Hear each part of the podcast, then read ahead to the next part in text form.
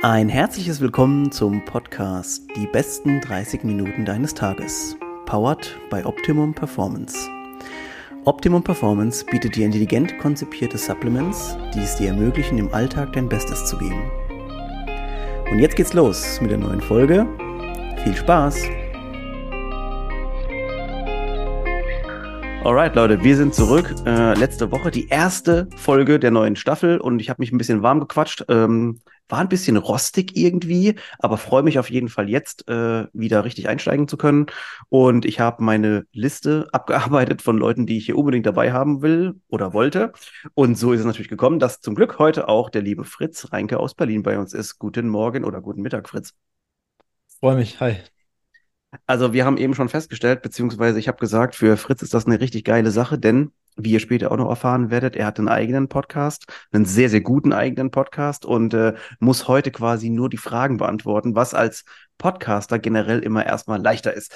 Ähm, aber gut, Fritz, erstmal kommen wir erstmal zu dir. Sag mal ein bisschen ein paar Sätze zu dir, die für die Leute, die dich noch nicht kennen. Ähm, ich würde sagen, mein Name ist Fritz. Ähm, ich bin in allererster Linie erstmal Personal Trainer, bin 27, komme aus Berlin ähm, habe meine ganze Kindheit damit verbracht, Leistungssport zu machen oder Leistungssport machen zu wollen. Also ich habe im Alter von vier Jahren Handball gespielt und Fußball gespielt. Und dann war der große, also was ich immer wollte, war darin so gut wie möglich zu werden. Ich habe auch eine Familie, in der es äh, Profisportler gab.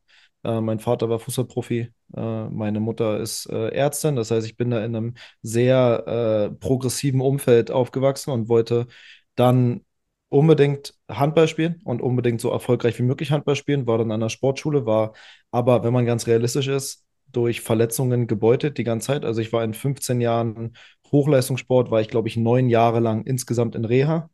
Und darüber kam dann auch der, also darüber war ich einfach, wenn du an der Sportschule bist und du hast zweimal am Tag Training und du bist verletzt, dann bist du im Kraftraum.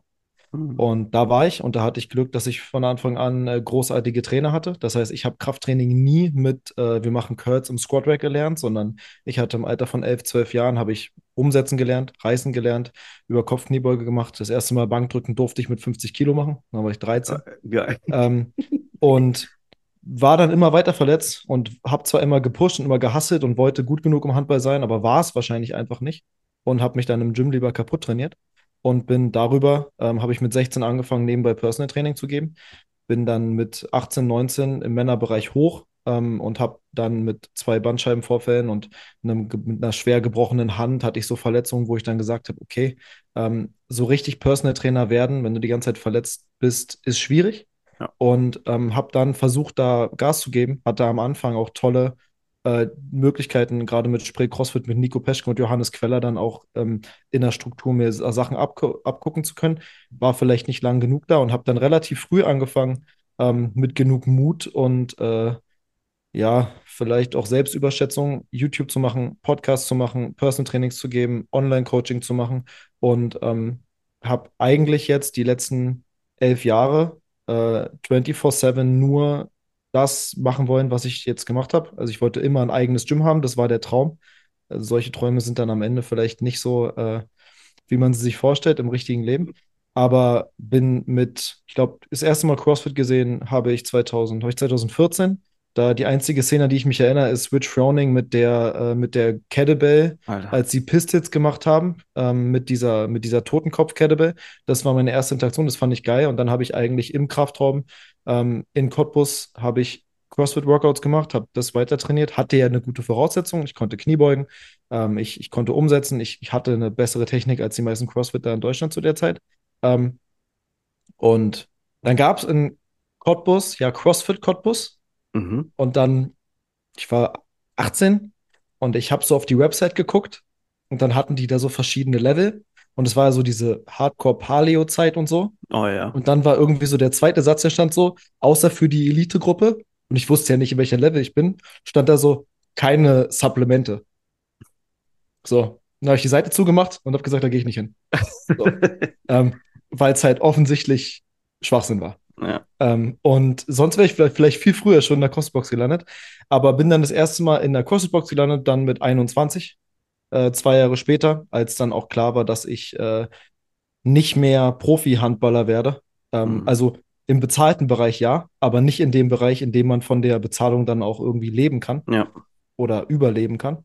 Und habe dann damit angefangen, was ich jetzt mit Berlin Babel mache. Am Ende ganz stark Kraft- und Beweglichkeitstraining und selber ähm, immer wieder getaumelt zwischen CrossFit Workouts machen, nur Gewichtheben machen, CrossFit Workouts machen, nur Gewichtheben machen und ähm, habe jetzt zumindest äh, auch dadurch, dass ich halt einen Raum habe in meinem Gym, in dem ich alle CrossFit-Sachen machen kann, ähm, würde ich sagen, würde ich sagen, ich bin eher Crossfitter als Gewichtheber. Es ist so geil. Ähm, du hast so einen geilen, also du hast eigentlich alle Themen, die ich mir aufgeschrieben habe, jetzt quasi einmal resümiert und zusammengefasst, was sehr, sehr cool ist, weil wir jetzt einen Eindruck oder einen Überblick haben über dich so ein bisschen. Und das Coole ist, wir können jetzt natürlich auf einzelne Punkte noch ein bisschen eingehen. Äh, wir machen es ein bisschen chronologisch. Das heißt, ähm, für mich finde ich immer ganz interessant, diese, die ersten Berührungen, Handball und so. Also Handball, ich bin ja selber auch Handballer gewesen. Ähm, Handball, also mit Sicherheit nicht so hochklassig wie du, ähm, aber ähm, hat natürlich die, ich finde, eine Handballmannschaft ist für jemanden, der aufwächst, echt eine super Sache. Also ich, ich kenne niemanden, der gesagt hat, also ganz ehrlich, Digga, ich war damals in der Handballmannschaft, das war nicht so cool. Also eine Handballmannschaft ist magisch. Ich weiß auch nicht. Sag was dazu. Ja, also wenn du da spielst, wo ich dann gespielt habe, so semi-professionell, hast du halt eine homogene Gruppe aus 14 bis 18 Asozialen zwischen Ja. 17 und 32, was irgendwo daran liegt, dass es halt ein sehr harter Sport ist, Ja, ein sehr mittelständischer Sport ist und du sehr viele hast, die ähm, handwerklich irgendwie einen Background haben, aus Handwerksfirmen kommen und einfach ziemlich harte Typen sind. Und dann hast du noch so einen Sport, wo du dir eigentlich die ganze Zeit so ein bisschen die Köpfe einschlägst. Mhm. Und da gibt es einen relativ rauen Umsatz, also einen re relativ rauen Umgangston, ähm, gerade so in den Dorfligen. Und dann, ähm, wenn du nicht bei den Profis bist, wo dann ja alle nur 24, 25 sind und es wird Englisch im Training gesprochen, Ja. ist halt in den semi-professionellen Ligen, also ich würde jetzt sagen, vierte Liga, dritte Liga so, ähm, da ist ein rauer Umgang und deshalb sind es auch immer sehr homogene äh, Truppen. Da Ja. wird noch relativ viel gefeiert, da wird relativ viel gesoffen eigentlich. ähm, Dinge, die ich nie cool fand, aber deshalb hat, das hat mich zumindest geprägt darin, dass man, ähm, dass halt dieser raue Umgang auch für den Sport was Positives sein kann. Ich glaube aber, dass man das auch in, in, in Fußball, im Fußball hat man das, glaube ich, beispielsweise auch. Aber Fußball ist physisch anders rau. Ja. Und beim Handball ist ja, ist, du hast ja eine, die immer permanente, direkte physische Konfrontation, die dazugehört. Also Foulspielen beim Handball ist ja ein normales, also ein normaler Weg, einen Angriffsfluss zu unterbrechen, Ja. während Foulspiel beim Fußball ja immer äh, ein taktisches Mittel ist oder wirklich auch dann, also die meisten, wenn du beim, wenn du beim Handball jemanden hart annimmst, dann kann es vollkommen okay sein. Wenn du beim Fußball jemanden hart annimmst, dann ist die Verletzungsgefahr wahnsinnig hoch Mhm. und die Konfliktbereitschaft ist viel höher, weil du dem halt in die Beine reinspringst. Und Ja. beim Handball haust du dem halt mit zwei Händen auf die Brust und das scheppert kurz, aber es tut, also ist halt normal. So, das Mhm. ist nicht, nicht so. Und ich glaube, deshalb ist der Umgang anders miteinander und das ist, glaube ich, deshalb auch anders rau. Und ähm, die Gemeinschaft ist anders zusammen, weil das taktische Spiel im Handball anders zusammen ist, weil man enger auf einem Raum steht. Und ich glaube, durch auch das Abwehr- und Angriffsspiel anders miteinander kommuniziert. Vor allem viel intensiver und viel mehr, während man bei, beim Fußball ist ja der, der direkte Vergleich, ist man ja, Ja. sehr weit voneinander entfernt. Und da kann man sich quasi dann kurz mal beschweren, aber beim Handball kannst du dich halt von zwei Meter direkt anbrüllen und dann wird das, wird das halt gelöst. Und ich, also ich war gestern zum Beispiel, nee, Samstagabend war ich beim, bei einer Spielerin von mir zugucken, dritte Bundesliga Frauen, und Mhm. habe mich erschrocken, wie ansehnlich dieses Frauenhandballspiel in der dritten Bundesliga war, Ja. ähm, weil sich das zum Beispiel in den letzten acht, neun Jahren ähm, extrem verbessert hat. Meine Tante war Handballnationalspielerin Mhm. und ich wusste immer, dass man so erste Liga und Champions League, das konntest du immer krass gucken. Da ist Frauenhandball, glaube ich, der attraktivste Ballsport, wo man Männer- und Frauenhandball gleich gut gucken kann. Ähm, aber das Level ist da auf jeden Fall extrem gestiegen und so dritte Bundesliga Frauen konnte man sich vor sieben, acht Jahren auf jeden Fall nicht so angucken wie jetzt. Also es war wirklich, habe ich wirklich gemerkt, dass sich das auch in athletischer Richtung Ja. und auch so generell weiterentwickelt hat. Und das war cool. Also jetzt, wo man nur noch im Gym rumhängt und alle nur noch äh, ja, Klimmzüge machen und Kniebeuge machen, ist ganz cool, das mal schon wieder zu sehen.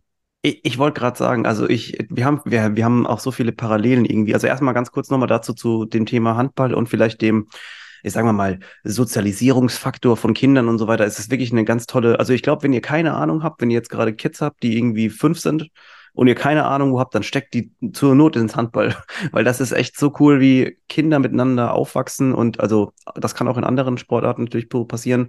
Aber im Handball ist das auf jeden Fall ein schönes Gefüge. Und äh, wenn die miteinander äh, groß werden, quasi, die gehen ja dann auch durch alle Jugendmannschaften miteinander. Das ist wirklich was Tolles. Ich finde, im Gewichtheben ist es teilweise ein bisschen ähnlich so, wenn man so in die Vereine guckt. Das ist eine ganz andere, also whole different thing, aber ähm, auch irgendwie eine schöne Gemeinschaft so. Werden wir vielleicht später nochmal kurz drauf äh, zurückkommen.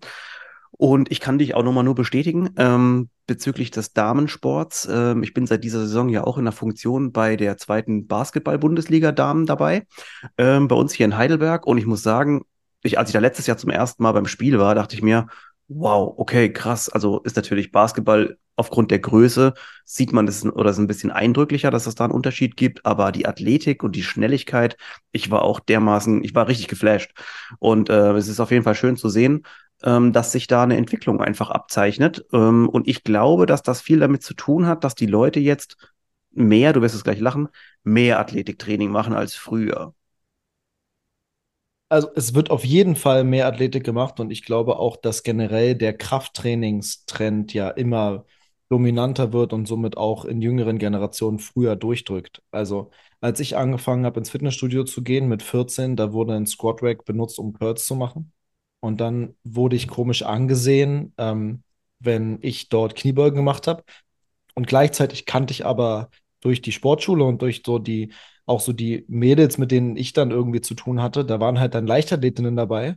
Die haben halt im Alter von 16 Jahren, haben die Wiederholungssätze mit 140 Kilo gemacht. Und es waren halt so zierliche Mädels, wie es heute auch noch ist. Und die wurden aber in so einem Fitnessstudio angeguckt, als würden die gleich sterben. Ja. So.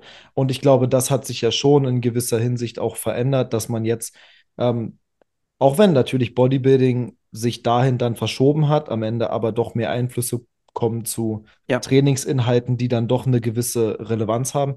Ähm, in der Qualität ähm, geht es da sicherlich noch viel weiter nach oben, aber es mhm. ist auf jeden Fall eine Riesenentwicklung. Ähm, und ich glaube, das ist auch ein sehr positiver Teil, den Social Media hat, ähm, bei all den negativen Sachen, die da mitkommen, dass ja. einfach man hat die Möglichkeit, Informationen zu bekommen, wenn sie einem ausgespielt werden oder wenn man danach sucht. Ähm, dementsprechend glaube ich, dass das so deshalb auch bemerkbar ist in fast allen Sportarten. Ähm, Handball, Fußball, Volleyball. Und man muss zum Beispiel auch sagen, die technologischen Fortschritte der Handys, der iPhones beispielsweise, machen es viel einfacher möglich, auch coolen Social Media Content aus den Sportarten zu machen. Ja. Ich wollte damals immer so ein bisschen filmen, wenn ich so Wurftraining hatte oder so, und es war schier unmöglich. Und heute ist es plötzlich so, Dreher werfen mit Handball ist jetzt cool. Und ich denke mir so, ja, also wir waren halt irgendwie Opfer so. Ja, jetzt, jetzt, jetzt, ist es irgendwie, gibt es für alles so einen Trend, ne? Mhm. Ähm, da bin ich mal ein bisschen traurig. Also ähm, da erinnere ich mich gerade, weil du sagst mit Handball und so, ich bin echt äh, teilweise jetzt ein bisschen weggeflasht. So früher, du kennst es noch, wenn man zum Scheiß nach dem Training oder vor dem Training sich so in die Ecke gestellt hat und so halt ins Tor reingeworfen hat mit einem, ne, so Ding. Jetzt sind halt so Videos so, die kriegen halt 100.000 Aufrufe. Du denkst dir so, Digga, das haben wir früher so vor dem Training gemacht oder danach halt. Das ist, es ja. ist unglaublich, ja. Ähm, lass uns mal ganz kurz noch einhaken und zwar, also zwei Sachen. Und zwar die eine Sache ist, ähm, jetzt was das Athletiktraining von Mannschaften betrifft oder von Teams, äh, im, sag mal, es ist ja unabhängig davon, ob es jetzt Basketball, Handball, Volleyball, Fußball. Ähm, was mich interessieren würde, ist, wie, wie siehst du das mit, ähm, sollten die Leute oder die Mannschaften oder die, die Vereine mehr investieren, also an, an Ressourcen, an, an Geld, an Personal, um das noch weiter voranzutreiben? Also gerade so, wenn wir in den Bereich gehen zwischen, sagen wir mal, Profi bis zu Semi-Profi, weil ich habe da in letzter Zeit auch ein paar Sachen gesehen, in der ich ganz ehrlich sagen muss, ich sehe da schon noch ziemlich viel Potenzial nach oben. Ich würde zuallererst muss man, ich glaube, man muss ganz stark unterscheiden, wie viel wie viel Aufwand sind die Mannschaften bereit zu investieren? Also du hast ja ein ganz großes, ganz großes Thema in diesem semi-professionellen Bereich. Du hast Mannschaften, die sind bereit, fünfmal am Tag zu trainieren. Manche Spieler sind bereit, noch extra zu trainieren, eine zweite Einheit, was so der Profi-Standard ist. Und du hast dann Mannschaften, die trainieren zwei, dreimal die Woche. Mhm. Und ich glaube, die größte, das größte, die größte Herausforderung ist immer das Commitment, wie viele Leute zum Training kommen. Wenn du natürlich jetzt dreimal die Woche Training hast, mit einer Handballmannschaft und du spielst in der Regionalliga oder also, also in der Oberliga, vierte Liga oder sogar dritte Liga, wo teilweise auch nur drei, viermal trainiert wird, Ja. dann hast du in der Vorbereitung ähm, vielleicht die Möglichkeit, ähm, da Akzente zu setzen, gerade in dem Maximalkraftbereich und vielleicht auch im so Sehnelastizität, Sprungkraft und Verletzungsunanfälligkeit, Nachhaltigkeit. Ähm, aber so wirklich Zeit für Inhalt hast du nicht. Weil du musst Saison sehr eh viel nicht, Ball ne? machen, Mhm. du hast Neuzugänge, du musst die zusammenbringen. Also du müsstest, wenn du das machst, natürlich in Trainerkompetenz investieren, die das Mannschaftstraining mitmachen und die da die Inhalte verändern. Aber ich beispielsweise bin überhaupt kein Freund davon, Athletik oder Langhanteltraining in der Handballhalle zu machen, Nee. neben dem, vor dem oder nach dem Handballtraining. Ähm, da bin ich beispielsweise überhaupt kein Freund von und Mhm. ich gibt auch genug alte Trainer, die sagen ja immer, ja, äh, früher fand ich Krafttraining auch nicht geil und wir haben das auch nicht gemacht, deshalb machen die es jetzt nicht. Ähm, ich verstehe die Ansicht, weil da ist ein Teil an, also ein Teil davon ist auch richtig. Auf der anderen Seite ist Krafttraining und vor allem konzentriertes Kraftbeweglichkeits- und Athletiktraining der beste Weg für mehr Leistung und vor allem für mehr Belastbarkeit und weniger Verletzungen. Aber ich glaube, am Ende, ähm, und das ist was, was mich immer schockiert, ich mache jetzt seit fünf, sechs Jahren Online-Coaching mit einer App und ich schaffe es, ähm, habe jetzt ein neues Kraft- und Beweglichkeitstrainingsprogramm rausgebracht, das man einfach abonnieren kann. Dann hat man das per App mit Videos und man kann es einfach machen. Dass sie das nicht schaffen, sowas für ihre Mannschaften Ja. zu haben, dass die Spieler das individuell machen können. Weil ich glaube, am Ende mh, werden die meisten semi-professionellen Mannschaften werden dazu kommen müssen, dass die Spieler die individuelle Bereitschaft haben, was für sich alleine zu machen, mit einem gewissen Nachdruck. Und dann wird man auch ganz schnell sehen, wer macht was und wer nicht. Yep. Also absolut, ey, Exclamation Point dahinter. Ähm, stimmt total. Auch der Ansatz, den finde ich auch super spannend. Ähm, also jetzt bei unserer Mannschaft, äh, zweite Bundesliga, äh, Damen-Basketball, ist es auch so. Fünf, viermal die Woche Training und dreimal morgens Lift für die Leute, die halt können. Also es sind ja auch Leute, die teilweise dann arbeiten müssen und so. Das ist natürlich dann unmöglich. Oder bei den meisten. Ähm, aber also man sieht halt auch, das Commitment ist da, beziehungsweise du musst natürlich unheimlich viel opfern. Du musst im Prinzip alles opfern, um wie die Mädels jetzt, also wirklich für einen gefühlten Appel und ein Ei zu spielen. Also das ist schon, das ist schon großartig. Es ist aber, es ist, es ist wirklich pervers eigentlich. Also, dass man, ähm, dass man sich da so für, für kaputt macht. Und man muss wirklich nur sagen, zum Glück gibt es noch Leute, die das machen. Ähm, also das war so meine erste Frage in Richtung, was du siehst, und ich sehe das auch so wie du. Ähm, wir und die übrigens noch zu dieser dieser Take zu den Trainern von früher. Ja, aber die deswegen haben sich ja auch die Sportarten dementsprechend verändert. Aber gut, ähm, nochmal wäre nochmal eine ganz andere Geschichte, wo wir nochmal drauf eingehen könnten. Äh, jetzt hast du vorhin gesagt, du siehst die großen äh, Fortschritte auch in Sachen Kraft, Verletzungsanf beziehungsweise Reduzierung der Verletzungsanfälligkeit und so weiter und so fort. Äh, deine eigene Verletzungshistorie äh, dazu äh, bringt mich jetzt zu dem Punkt, wo ich sage, jetzt macht das alles Sinn, denn wenn man zum Beispiel mal auf deinem Instagram-Account vorbeischaut, äh, ich werde natürlich später auch alles wieder in den Shownotes verlinken, dann hast du da ein paar wirklich coole und schöne Hacks, muss ich wirklich sagen. Ich habe mir sogar heute schon ein paar geklaut, die ich äh, auf jeden Fall nachmachen will. Ähm, die, und das kann man jetzt vielleicht nochmal ganz kurz auch den, um dir die Credibility zu geben, die du gar nicht mehr benötigst, aber die Tests zum Beispiel oder die Übungen, die du da teilweise machst, sind am Ende die Tests, die oftmals in der Leistungsdiagnostik gemacht werden vor einer Saison, haben wir nämlich zum Beispiel auch gemacht. Ähm, also zum Beispiel jetzt gerade mit der Kettlebell unter dem, äh, unter dem Arm durch, ähm, beziehungsweise unter dem Oberkörper durch. Ähm, also wirklich schöne Sachen und super Content und super Ahnung einfach von nicht nur der Theorie, sondern eben auch vor allem dem Verbund mit der Praxis. Also da müsst ihr auf jeden Fall mal bei Fritz vorbeigucken, weil es nämlich wirklich schöne Sachen gibt, die man dort mitnehmen kann. For free. Wenn man sich natürlich dann entscheidet, nochmal mehr zu machen, äh, würde ich, also wäre es von, von, von meiner Seite aus eine super Adresse, äh, da bei dir ein bisschen einen Deep Dive zu machen. Und jetzt äh, würde ich sagen, machen wir ein bisschen den Deep Dive in Richtung nämlich Training, CrossFit und so weiter. Ähm, du bist übrigens in derselben Zeit wie ich, ähm, ja, infiziert worden mit dem Virus CrossFit, glaube ich. Also Rich Froning war zu der Zeit ja Gott. Äh, da hast du ja einfach, beziehungsweise er ist eigentlich immer noch Gott. Ähm, du hast dir ja einfach damals, ich weiß nicht, wie oft ich diese Dokus mir von dem reingezogen habe und so. Ähm, in der Zeit ähm, war oder funktionelles Training äh, so ja so ein bisschen, du, wenn du das im Gym gemacht hast, bist du ja ganz schräg angeguckt worden und so. Jetzt mittlerweile ist ja ganz normal. Ähm, Und du hast deine Anfänge, beziehungsweise hast damals was gemacht bei CrossFit oder Spray CrossFit, was ich geil finde, weil das richtig oldschool ist. Am Ende ähm, war Spray CrossFit für mich so das große Glück. Also ich war vorher auch in zwei anderen Boxen. Ähm, ich würde, ich muss sagen, aus einer Box bin ich, äh, bin ich rausgeflogen, weil ich mit zu viel Gewicht trainiert habe. Ähm, ähm, ja. Wie kann das passieren? Ja, ich, ja, hm. ich musste leider eine Kniebeuge äh, abwerfen. Ach so, okay. Ja. Und das war zu viel Gewicht leider. Mhm. Und ähm, dass der Boden da kaputt war, lag jetzt nicht an meinem Gewicht, sondern eher Mhm. daran, dass man die Immobilie falsch geplant hat. Aber ähm, da waren, es gibt schon Geschichten so in, in dem, was ich jetzt äh, geschafft habe oder wo ich jetzt bin, die nicht so schön auch für mich gelaufen sind, auch so auf sozialer Ebene. Mhm. Ähm, Spree CrossFit war für mich dann ähm, der Anfang, Kurse zu geben, tatsächlich. Und ich meine, wenn du zurückblickst, findest du dich immer scheiße. So. Also, wenn du zurückguckst, was du so gemacht hast, dann denkst du, Ja. okay, was für ein Schwachsinn. Ähm, obwohl, wenn ich, ich dann jetzt mal in anderen Boxen so bin und gucke, was gecoacht wird, dann merke ich, dass es so die klassische Anfänger, ähm, Fehler, würde ich jetzt sagen, oder einfach Status quo gibt von Coaches, wo sie durchgehen. Also Sachen wie Kommunikation, Organisation einer Gruppe.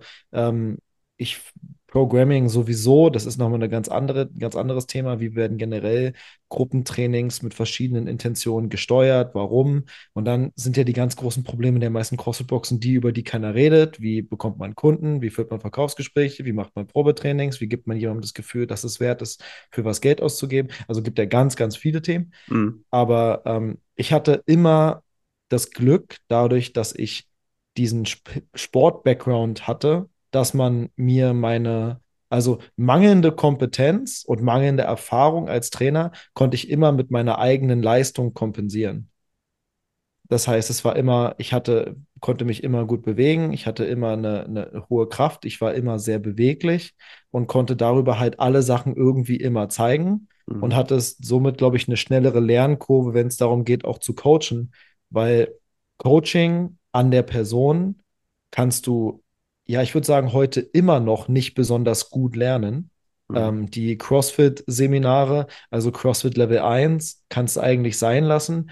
Ähm, CrossFit Level 2, 3 und 4, da wurde mir schon erzählt, dass da sehr viel gemacht hat, gemacht wird und dass sie sehr viel reden, aber ich finde, das ist dann doch, also CrossFit bleibt gerne so in dieser Nischenrolle und machen das dann, es ist schon manchmal auch so ein bisschen sektenartig, ne, dass sie so Klar. ihr Weg und keinen anderen Weg und so die richtig guten Coaches, die es gibt in unserem Land, ähm, die machen kein Social Media, die machen keine Masterclass.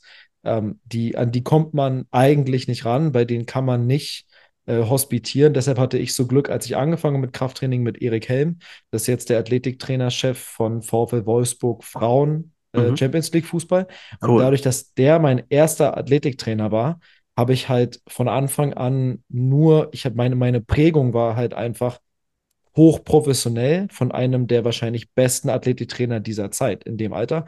Und deshalb habe ich, glaube ich, intuitiv ganz viele Sachen einfach so gemacht wie er und hatte Glück, dass die richtig waren, ohne es einfach zu, zu wissen. Hinterfragen, ja.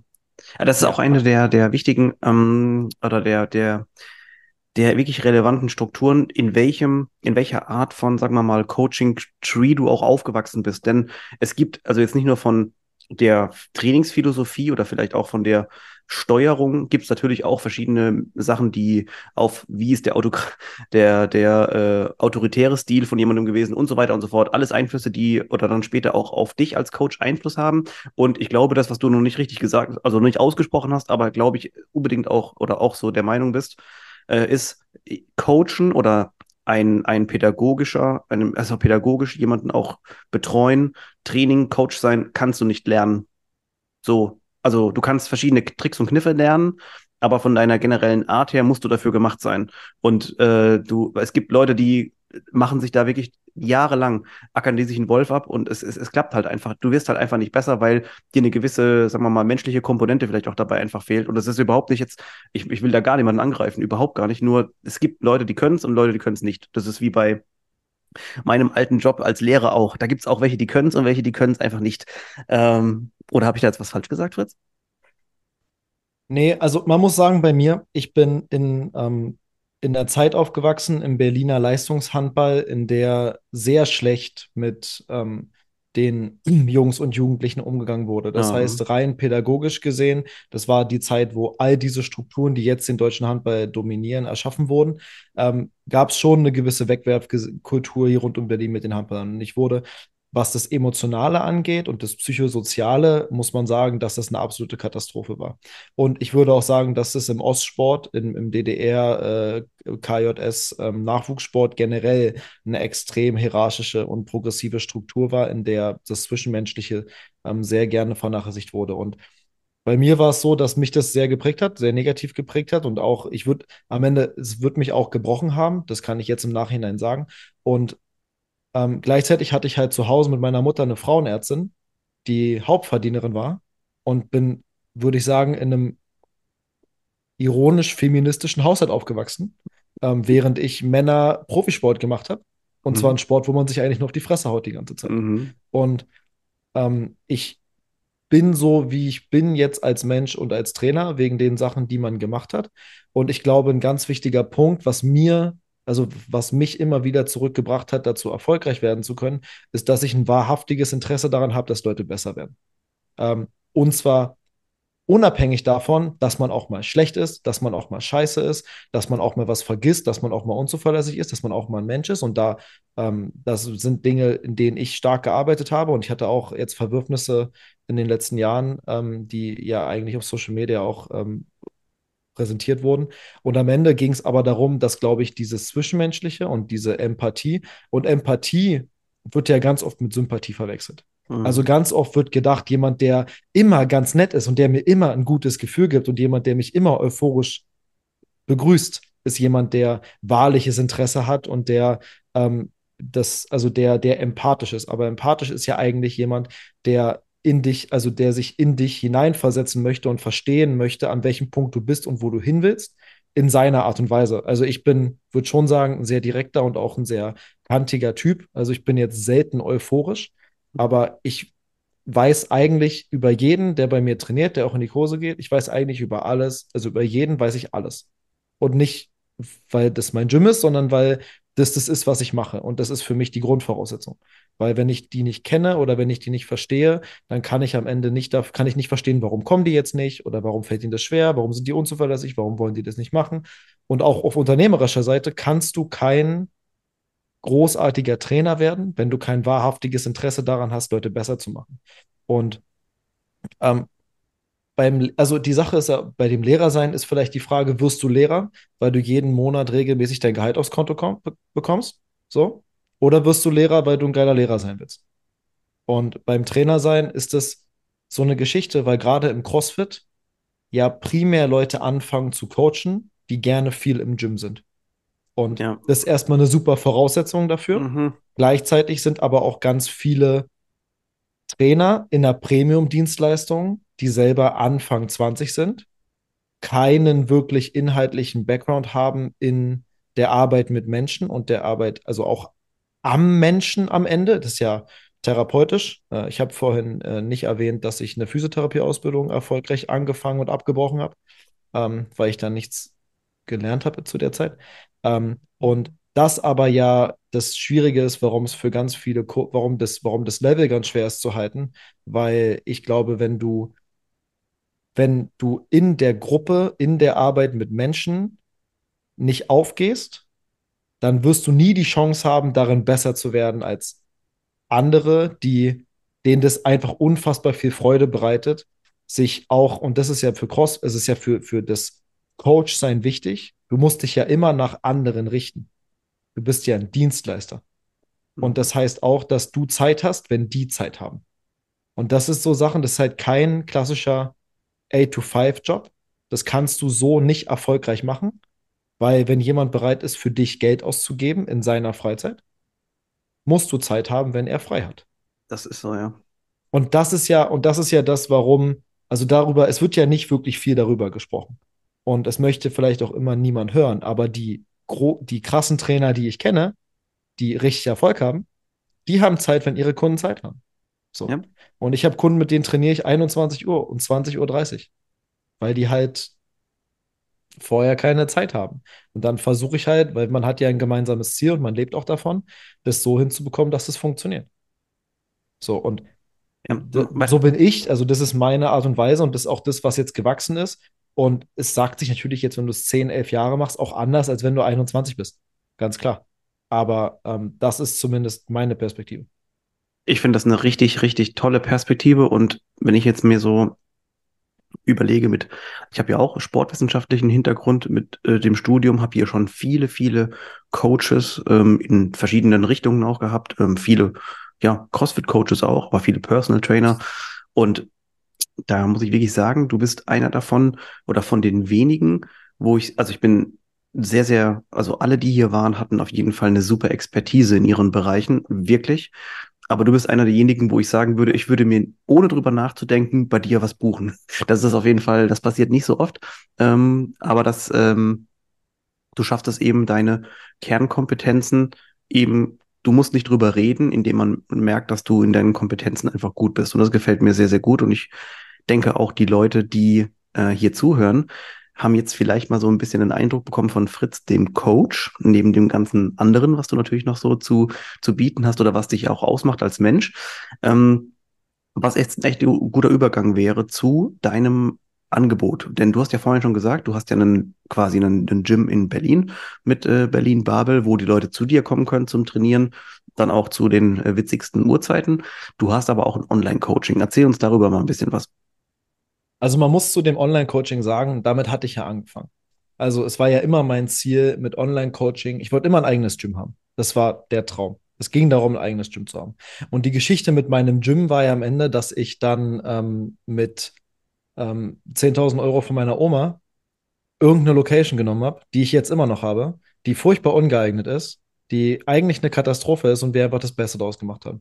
In der Konstellation, dass wir, ähm, also mein bester Freund Nico, und Mina, Mina ist jetzt ja immer noch da, ähm, eine Woche vor dem zweiten Lockdown da das, das angefangen haben oder ich habe es angefangen, dann kam die dazu und dann haben wir da YouTube über den Winter gemacht und irgendwie überlebt und die dubiosesten Möglichkeiten gefunden, dass da Leute hinter verschlossenen Türen irgendwie ihr Training machen können und also es war pures Überleben. Ja. Es war ganz weit, also es war, ich hatte mein Online-Coaching und das war in der Zeit auch gut, weil ohne das ging es nicht.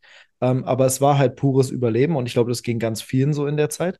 Und wir sind aber als Gruppe ähm, extrem zusammengewachsen und wir hatten dann, ich glaube, ein Jahr später haben wir angefangen, Outdoor-Kurse zu geben. Und man muss sagen, Nico ähm, äh, war der absolute Menschenfänger und die kamen eigentlich alle nur wegen ihm, weil er so ein geiler Typ war. Und ich war halt der, der Trainingsplanung machen kann und der Trainingspläne geschrieben hat, die die Leute dann irgendwie gemacht haben und dann hatten die Erfolg. Und aber Training bei mir war grundsätzlich schon immer anstrengend. Mhm. Also es war, ich habe nie Entertainment Bootcamps gemacht, sondern es ging immer darum, so das, das ist das, was Erfolg bringt. Und das machen wir, weil es Erfolg bringt, weil ich immer gesagt habe, wir verkaufen Ergebnisse. Weil wenn man Entertainment will, dann kann man zu Barry's Bootcamp gehen oder man kann zu Beat 81 gehen. Ähm, weil da kriegst du Entertainment, da kriegst du Disco, dann kannst du Cycling gehen. Aber wenn Leute zu mir kommen und wenn ich eine Chance haben will zu existieren, muss man Erfolg haben.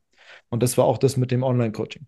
Ähm, und dann ähm, ist das Gym gewachsen und alles toll. Und dann haben wir ewig nicht diesen zweiten Raum bekommen, ähm, weil, die, weil, die, weil das mit Eigentümern manchmal ein bisschen schwierig ist. Der stand mhm. quasi, der stand 17 Monate stand der Raum leer der schon einfach leer. Also der, der war nichts drin, den hat niemand bezahlt. Aber man wollte mich nicht dafür Geld bezahlen lassen. Und ähm, dann ist äh, Nico im Dezember 2021, äh, nee, im, Fe im, im Februar 2022, 22? Wir haben jetzt 23, ne? Genau. Ja, 2022 ist er an einem plötzlichen Herztod gestorben. Ähm, ist, genau. Und ähm, dann war ich, ich meine 25 ähm, und hatte die Selbstständigkeit, hatte das Gym und eigentlich ist alles um mich herum und in mir zusammengebrochen. Also ich, ich war tot, innerlich, äußerlich und hatte aber ein Gym mit Mitgliedern und ähm, hatte eigentlich nur Glück, dass ich das irgendwie geschafft habe, dass es das jetzt noch gibt. Mhm. Und mein Online-Coaching beispielsweise, da war vorher der Fritz, der sich um alles gekümmert hat. Und dann zwei Monate hatte ich keine emotionale Kapazität, mich um die Bedürfnisse von anderen Menschen zu kümmern. Und deshalb ist mein gesamtes Online-Coaching auch zusammengebrochen. Also ich habe bis vor kurzem nur noch ganz ausgewählt mit Leuten Online-Coaching gemacht, die unbedingt bei mir bleiben wollten und verstanden haben, wie es mir geht. Mhm. Und ich habe auch totales Verständnis gehabt für jeden, der aufgehört hat. Weil ich irgendwann gesagt habe, ich, das, ich, das ging einfach nicht. Ja. Und ich glaube auch viele, viele reden nicht darüber, dass, dass sowas passiert im Leben und dass man auch ein Mensch ist. Und ähm, hatte dann jetzt einfach auch eine Phase, in der ich dann irgendwie viel darüber gelernt habe, wie es ist, eigentlich selbstständig zu sein und wie es ist, so ein Gym zu haben und habe viele Dinge verbessert und musste halt menschlich wieder zurückkommen. Und habe dann mich erstmal nur aufs Person Training offline konzentriert und habe aber gemerkt, dadurch dann wieder YouTube zu machen und Instagram zu machen und den Podcast zu priorisieren als Medienprojekt, dass halt Leute unbedingt von mir gecoacht werden wollen in Kraft und Beweglichkeit. Und habe dann gesagt, okay, gut, wir, wir müssen, ich, ich will Online-Coaching machen, aber ich will Online-Coaching, wenn möglich, immer mit persönlichem Termin kombinieren, dass ich zumindest gerade mal bei meinem, bei dem, bei dem Beweglichkeitscoaching und bei dem, gerade ist es ja auch so, Überlastungserscheinungen, Nachverletzungen, Reha, wo du auch Status quo des Körpers sehen musst, ja. dass ich am Anfang zumindest einen persönlichen Termin, Assessment habe, eine Stunde, zwei Stunden, wo ich mir alles ansehen kann, um darauf dann auch ein Training systematisch aufbauen zu können, dass äh, das auch wirklich individuell Sinn macht, weil es gibt genug individuelles Coaching, die alle den gleichen Plan bekommen. Ja. Und das ist eine Sache, das funktioniert bestimmt ganz toll, aber es ist was, was ich nicht machen will, weil am Ende dann das Ergebnis für mich nicht stimmt. Und das mache ich jetzt wieder. Ähm, das gibt's so. Das heißt, am Ende ist wahrscheinlich gibt es zwei Gruppen, die zu mir kommen. Die einen haben Schulter- und Knieschmerzen und die anderen wollen stärker werden. Abgesehen jetzt von ein paar Leistungssportlern, Handball, Fußball, Volleyball, die spezifischer mit mir arbeiten. Also ich habe ähm, Handballprofis, ich habe auch sowas wie Torhüter. Torhüter ist immer lustig, weil es sind eigentlich richtige Anti-Handballer. Ähm, weil die spielen ja kein Handball. Ja, klar. Die spielen beim Warm-up halt Fußball. Ja, und dann sind die Stellen halt sie sich in dieses Tor rein und hoffen, was, dass sie nicht sterben. Ist, ja. ist halt ein ganz anderer Sport als Handball. Ja. Ähm, und habe jetzt aber es geschafft, nach ganz langer Zeit der Prokrastination äh, ein Strength and Mobility Programm rauszubringen. Das ist heute rausgekommen. Was für ein Zufall.